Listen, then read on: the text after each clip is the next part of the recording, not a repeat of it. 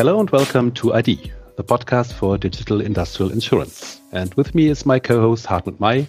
Hello, Hartmut. Hi there, Ansgar. As you can hear, this is a first for us at ID. It's the first podcast in English. So uh, I think we'll do our very best to improve our school English live in front of you, the listeners. Uh, so be patient. And uh, as we announced in our last podcast, uh, we want to discuss the topic of data analytics as part of a small series. And that leads us directly to our guest today. It's Ali Shahkarami, Chief Data Officer at AGCS. Hello, Ali. Hi, Ansgar. Nice to meet you. Ali, you will have uh, you have a background in engineering, as I've read, or more precisely in structural engineering. Uh, what inspired you to pursue a career in the insurance industry and became the chief data officer of AGCS? Can you please introduce yourself? Absolutely. No, thank you very much, Ansgar. Thanks, Hartmut. I'm excited to be here.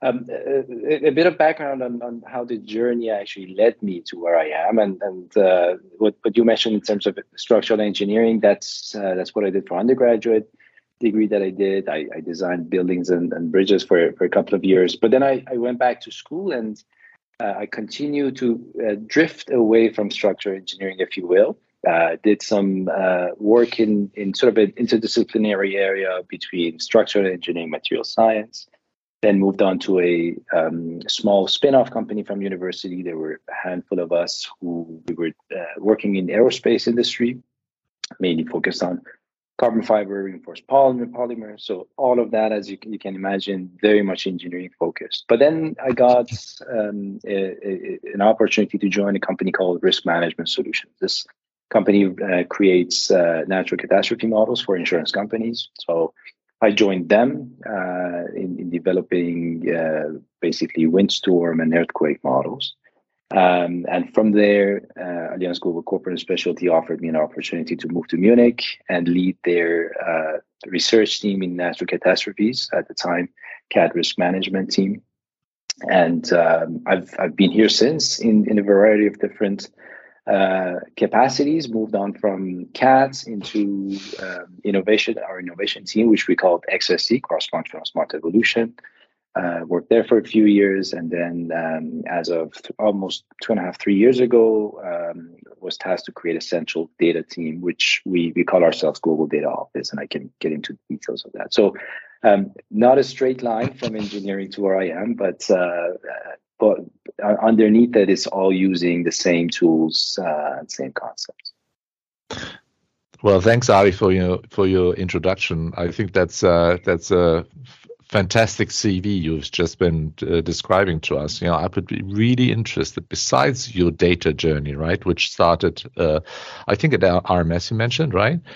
Um, what kind of soft skills did you learn on that journey which actually help you to do your job today? What would you say? How would you describe that?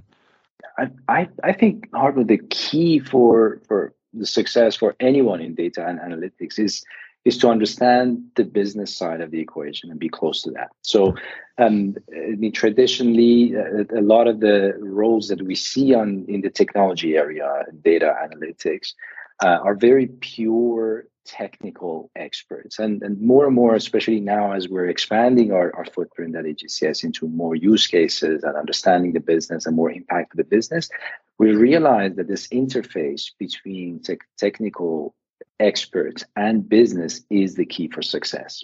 And then I remember, for example, from my background at RMS, for instance, um, there was a lot of client interaction that we had. Not all the modelers were interested in, in those type of interactions. I was, and, and a few of other colleagues of mine at the time.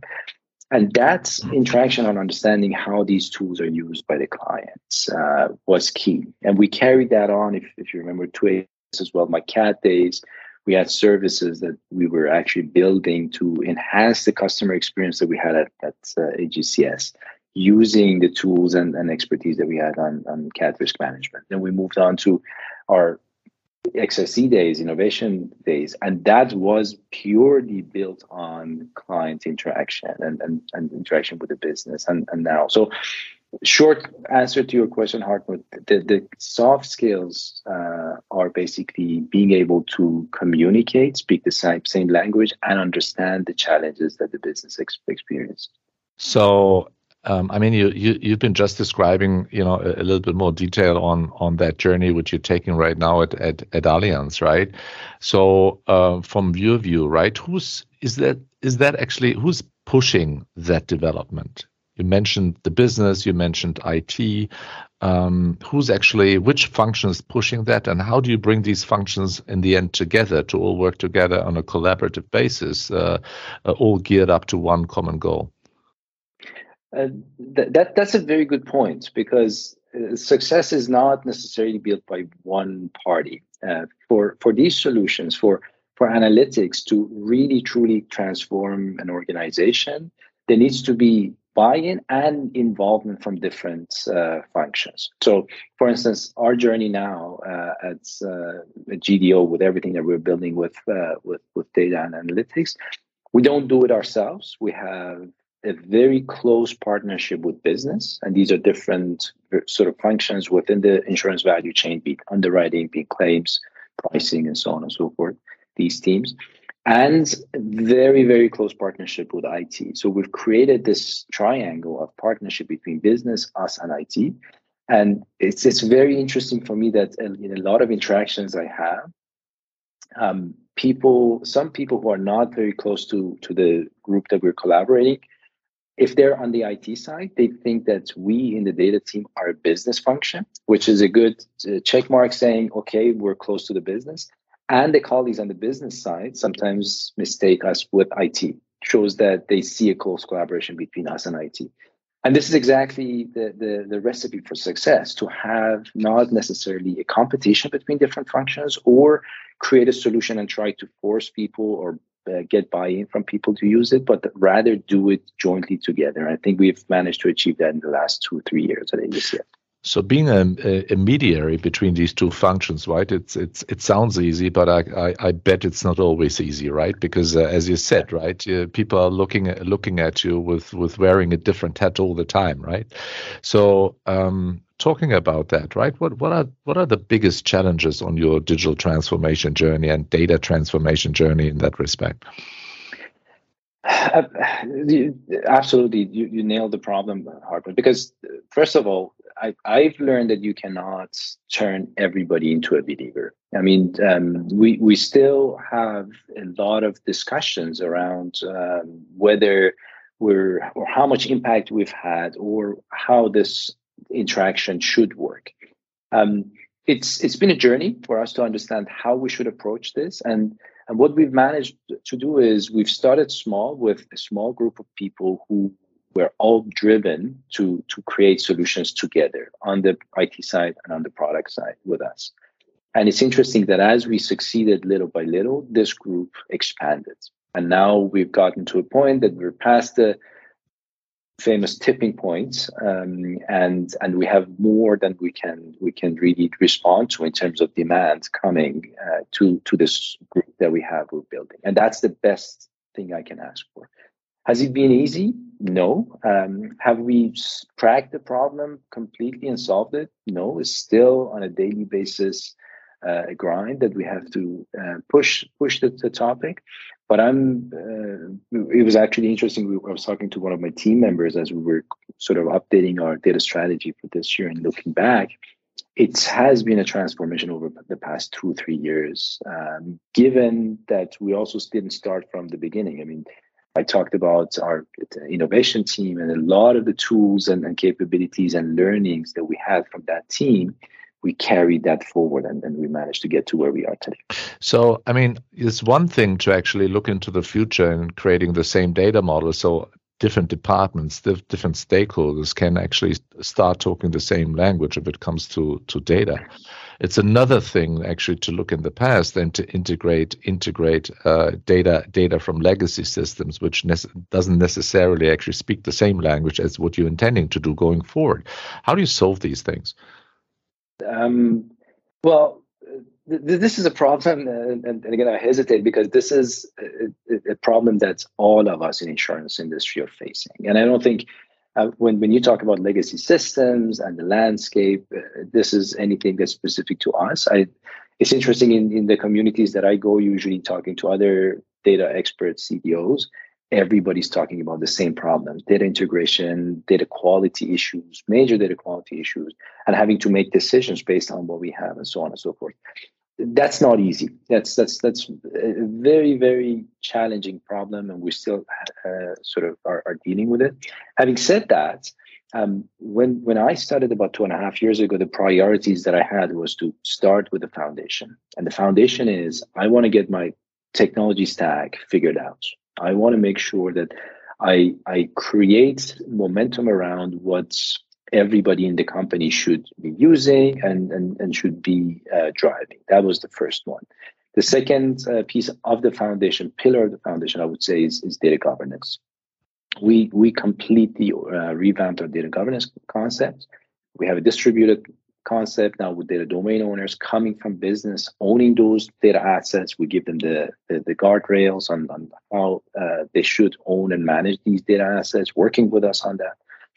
Um, and, and and these two enabled us to now start thinking about use cases uh, building uh, basically the first uh, versions of, of dashboards analytics use cases uh, and tools with the data that now flow into to our, our uh, data platform within the governed framework that we have.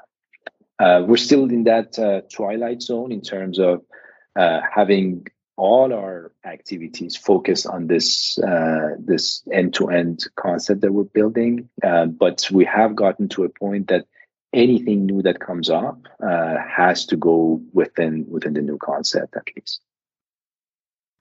Uh, Ali, uh, as we've talked in the beginning of uh, before the recording, we both shared that we like podcasts, and this reminds me just what we said of a quote um, of Richard Hartley. He's the CEO of Cytora. Um, they made a pivot uh, in, in, the last years uh, from a company which offers data for underwriting to now organizing workflows for underwriters and stuff. And the quote I want to cite, I just look at my notes here. There is not a lack of data holding insurers back too much but uh, how to handle the data and how to organize data. And this is very hard.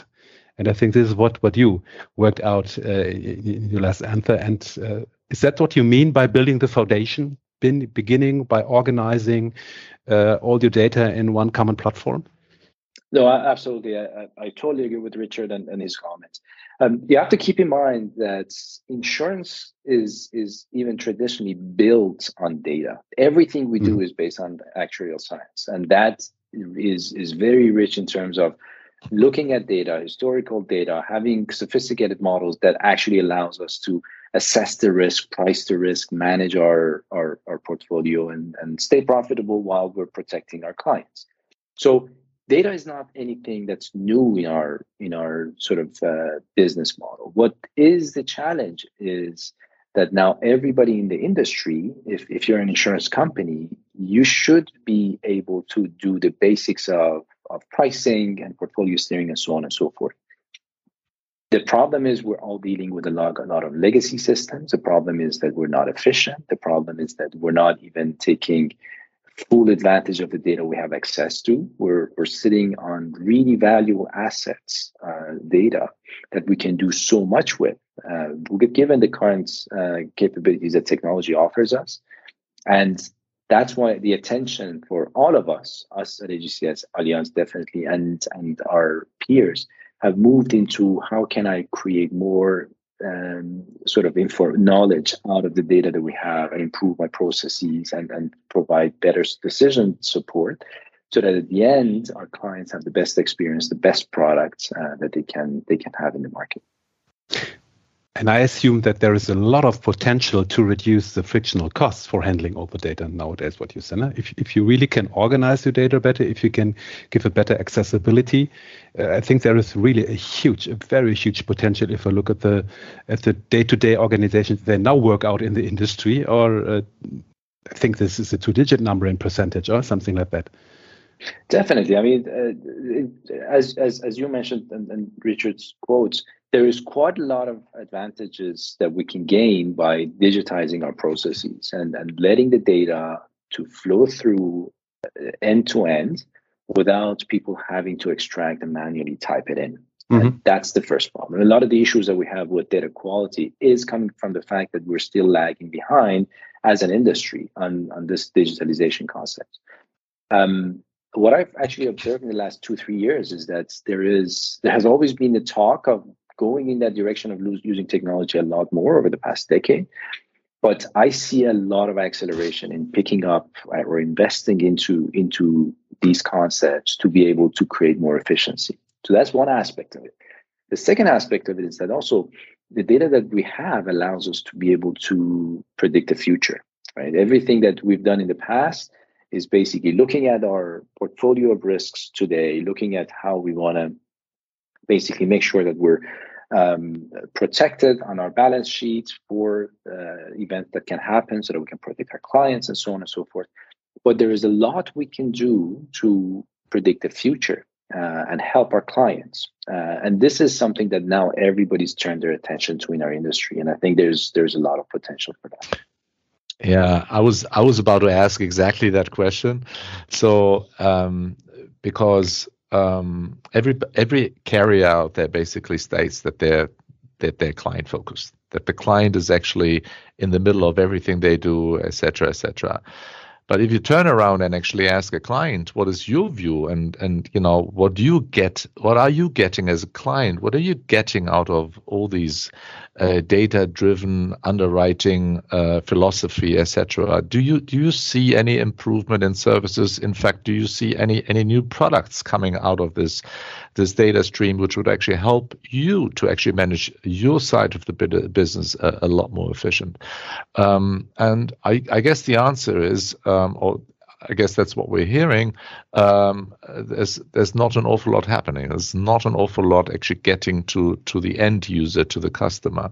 So, what is your perspective, or maybe you can actually help us and take us by the hand and look into the crystal ball. What's gonna what's gonna what can our clients actually expect? Uh, you know, on a on a, on that journey in uh, in a short term but on a short term basis, let's say next year, maybe in next three years, maybe next next five years.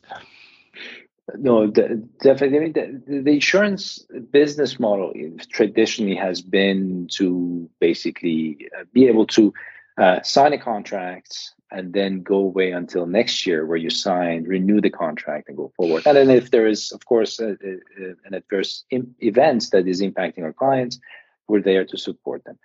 Um, that's is something that in today's world uh, in my opinion, needs to change. Uh, and and then some of the things that we did at I mean, Hartmut, if you remember, was to engage with the clients to add value to their business with the expertise that we have and with services that potentially we can provide.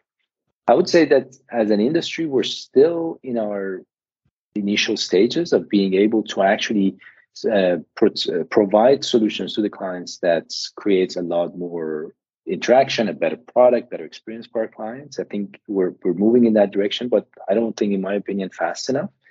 Um, but going back to your your uh, question, there, there, I think there is a lot of potential for solutions um, in the market. We we have a lot of solutions internally that we use that can be turned into something that can uh, provide value to the customers. That I remember from the CAT days, for instance, we had a lot of interactions with our customers to give them insights about the risk, something that we use internally to assess their risk and price their risk and, and manage them uh, during the uh, natural catastrophes.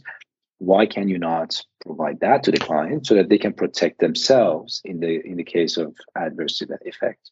Maybe these type of if you allow me to, to chip in just quickly, right? Because I want would like to get a little bit more concrete in that respect.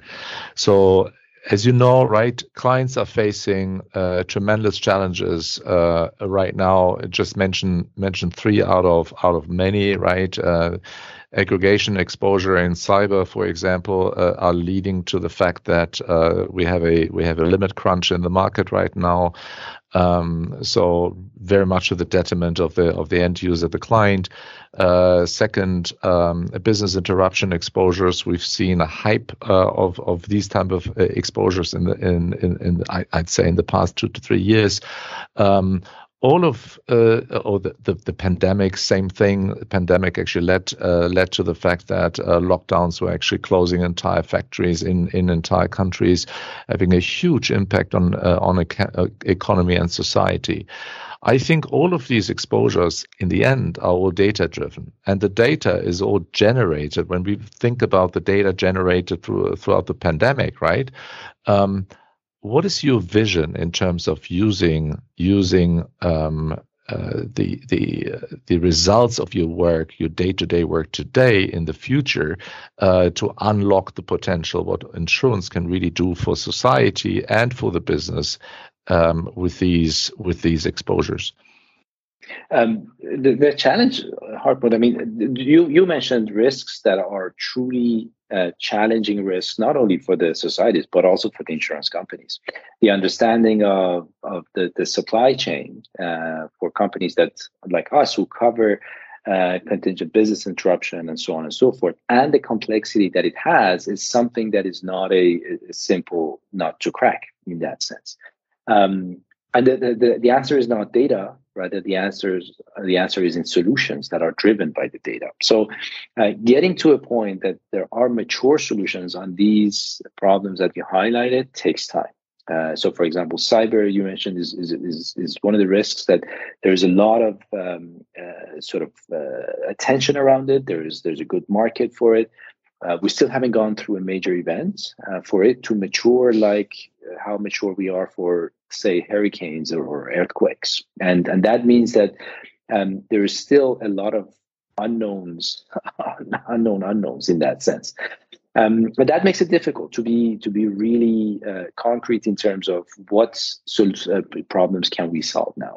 I can tell you that we have a lot of data. We have a lot of solutions that that we think that are addressing some of these problems and we try to help our clients on that on supply chain management on on, on cyber and so on and so forth. But would we be surprised when the next pandemic or the next uh, uh, Thailand flood hits? I, I'm pretty sure there would still be surprises. In my last 11 years just being with Allianz, um, we've matured in capturing more and more of uh, events that we think that can impact us and the societies that we we live in or operate in. Uh, and every time there has been one aspect that's been new. Uh, the latest being pandemic. The, the, one after that was supply chain disruptions leading from that pandemic, and and uh, so on and so forth. So challenges keep becoming or upping their game in that sense. Um, and I think on on the flip side, we're also not as advanced in terms of being able to provide our clients or societies with with solutions that can address them.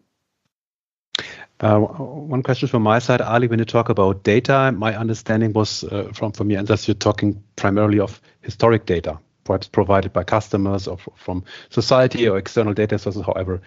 Um, do you see any advan advances in getting real-time data from customers, for example, from the industry, from supply chains, from the marine business? Is there really something happening or because my feeling is just following the news or perhaps talking to one or other customers, there's not so much progress. And I think there would be a lot of possibilities to, to really automate things to make things more efficient. Can you give us some insights here? Uh, from from what, what I have seen uh, is that there's been quite a lot of niche products or, or small scale activities around, mm-hmm. for example, IoT use cases and so on and so forth. There are a couple of new products actually in the last month or so that, that have entered the market in using data from operations of machinery to be able to predict failure or maintenance, optimizing maintenance costs and, and, and improve the performance of, of, um, organize, of, of manufacturers. Um, and you mentioned marine. There is also telematics in cars. There's there's quite a lot of activities around those specific products, some of which have, have matured. But I, I, truly feel that there is quite a lot of opportunity out there to explore. Um, one challenge is also, I mean, well, two challenges. One is that we still don't have, as, as an industry, that drive to create new products that are fitted uh, for for these uh, to use the, the real time data. Uh, and the second piece is that from a technology point of view, uh, we're still lagging behind a bit as an insurance industry to be able to actually take advantage of the data that flows in and create intelligence and, and knowledge around it. Ah, but but that leads for me to another question because when I follow some conversations of insurers, carriers, and customers, I see some very interesting ping pong games there. Because on the one hand, for example, the customer says, "Well, you old school economy can't deliver me digital data for whatever, right? beginning with invoices or even contracts, very simple things." Huh? On the other hand, the carrier said, "But you you won't give me any data, for example, from your production lines." And on the on the other hand, uh, everybody is talking about uh, Industry 4.0 or whatever. So it's, it's really interesting to sit there and, and, and to watch this. And my question is, is this mainly a technical topic? Because for sure we need infrastructure for that. Huh? How can we exchange data? We need perhaps some neutral data spaces, perhaps something Gaia X is working on or, or whatever, huh? some, some neutral place where you can really exchange perhaps anonymized data or whatever. Or is it not even more a psychological game or a matter of trust that all the parties, and I don't mention the brokers here, but there are many more parties, parties here involved, to give data away or because they have the feeling they, they lose control. So we are now going a little bit into data governance, data ownership. What's your impression? How much is it a technical thing? How much is it a matter of trust, of power, perhaps? How do you see that? So, I, I think I think that the trust issue is, is a very very relevant uh, challenge. Um, so um, we and we all have that problem in our daily lives. It's not necessarily mm-hmm. insurance uh, companies, uh, but but you're carrying a cell phone which uh, can is an is a big IoT device measuring a lot of information about you, and sometimes unknowingly you're sharing that with with a lot of other uh, vendors that are uh, basically giving you products geared to what how you behave on your phone. Mm-hmm. So um, this issue of trust is is a major issue, um, and I think the discussion should uh, hopefully uh, evolve into not necessarily uh, one party giving away data, but collaboration in a way that both parties or all the parties involved in an ecosystem are benefiting from. So if, for example, an organization understands that by um, creating a product where they provide information about the manufacturing processes, they can become more efficient, more profitable, and at the same time being covered by product provided by an insurance company that, that allows them to grow, then it becomes more of a partnership and not necessarily you're the insurance company and uh, I, I only buy this product for you and I see you next year. So that's that mode of interaction, uh, the reason that we don't trust each other is because our partnership is really not the same partnership that is, is needed to be for mm-hmm. us to be able to freely exchange data. Now, creating central sort of uh, modes of interact uh, or, or exchanging data that's that can be of a solution but i truly believe that if there is a product that is created in collaboration with customers that is beneficial to both parties, then um, the, the trust organically grows from there. I think this this this point is very interesting because in order to to um, design a better trust base with the customer, you need more touch points than than just an annual renewal with the customer. You know, a bit of negotiation back and forth, uh, uh, premium up, premium down. Um, I'm, I'm basically my question is now centered around um, how you started your career as an engineer, um, because I think that the engineering capabilities, you know, within an insurance company can actually create exactly more touch points if it, if you think about uh, other services built around that um, risk transfer policy i.e., risk prevention services, which which we sometimes see already in the market, um, uh, but very little. How much of these services and uh, the, you know maybe an existing or, or to be developed type of these services can be driven by by your work today, i.e., creating data models which actually could flow into these services to help clients um, mitigate exposures and maybe even prevent exposures. Um, no, I, I, think a lot of it. So um, I mentioned the fact that everything that we do, we want to turn our focus from being retrospective in everything that we do into predictive and, and seeing the future. Um, just imagine if I can provide that view to our clients about the risk. I mean, that is the, the, the, the missing piece right now for them to be able to mitigate the risk, for them to stay in operation a lot, a lot more confidently and also to be able to get a product that at the end gives them even better profitability on their side. So there there is a value and and i truly believe that there is quite a lot of room for solutions to be able to actually not only solutions for clients also insurance companies can also take advantage of a lot of solutions that either vendors or other uh, insurance companies can provide to them because the differentiation is not necessarily again in being able to assess the risk but in order to is is in uh, providing capability for the clients to be able to see the future and, and prepare and be more resilient in their operations. What you mentioned on, on on engineering that's key because that's the the specialty that we in insurance industry have the insight we have and that's that's directly applicable to our clients. So being able to to roll that out extend that to our clients not only helps them but also reinforces the relationship we have with them. So that would be an extension of the ex- existing business model of an of a traditional insurance company focused only on risk transfer. Definitely definitely. And and i think it's we, we're all coming to a point as an industry that this differentiation would be something that's going to drive the, the future uh, success of, of companies because uh, we've been traditional, all of us, for a long time. Now everybody's focusing on digitalization, investment into data, analytics, and and uh, services is just a, a very logical uh, step after that to be able to reinforce that relationship with the clients and provide uh, more more uh, resilience to them services for that. So, and I uh, maybe just the final question from my side, Ansgar. Right? Maybe you actually have something something lined up there, and you know, in your your backlog there as well.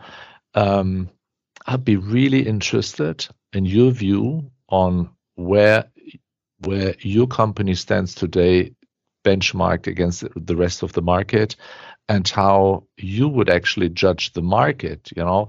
When let's let's describe that journey from from 0 to 100 right? 100 means it's all digital in in terms of corporate insurance. Where would you where would you rank the market today on that journey? Be it 20 be it be it already at 80 um, and how would you how would you actually benchmark your company against that Hartmut. I'm I'm a data guy, so my uh, estimates need to be based on facts. Uh, so I, am I'm, I'm gonna deviate from that concept and be uh, a bit more qualitative in my answer this time, and I hope that um, you and, and and also our audience forgive me for that. But I think um, from if if I say 100 is the potential that we have as as an industry, to be completely embedded uh, into a partnership that is continuous with our clients, we're probably around 40, 50 out of 100, whereas there's still a lot of room to, to reinvent our business model and, and be, um, be uh, client centric using technology and, uh, and, and, and capabilities around analytics that we have. Um, the the interesting thing is, as, as I mentioned, the last few years, I see a lot more drive in that direction, and I think with uh, the speed and, and the momentum that's being built, I think if we have this conversation in three years, in five years, it would be a completely different picture. Now, the the the, the, the corporate insurer solution providers, AGCS being one of them, of course, it's in a, spectrum. Uh, we're where some of us are good in one aspect, some are good in the other aspects, and I would I would say if we look at the pack, I would definitely say that we're in the leading pack. Are we the leading, uh, uh, sort of uh, absolutely the leading company on that front? Probably not, but but we're um, a company now that's from our top management perspective over the last five years. There's been a lot of attention into technology, into transformation, investment into building us uh, to become more and more data driven and in connection with our clients. So um, I'm excited uh, for the for what's going to uh, come up uh, in the next few years, and, and I hope that we can continue not only uh, being one of the best in the market, but also pushing the insurance industry in that direction. So, gentlemen, thank you very much for the inspiring conversation. And Ali, thank you especially for all the insights you have given to us. And uh, yeah, I wish you all a good time and say see you soon. Goodbye. Thank you, Ali. Thank you, Ansgar. Thank you Bye. very much. Bye-bye. Bye.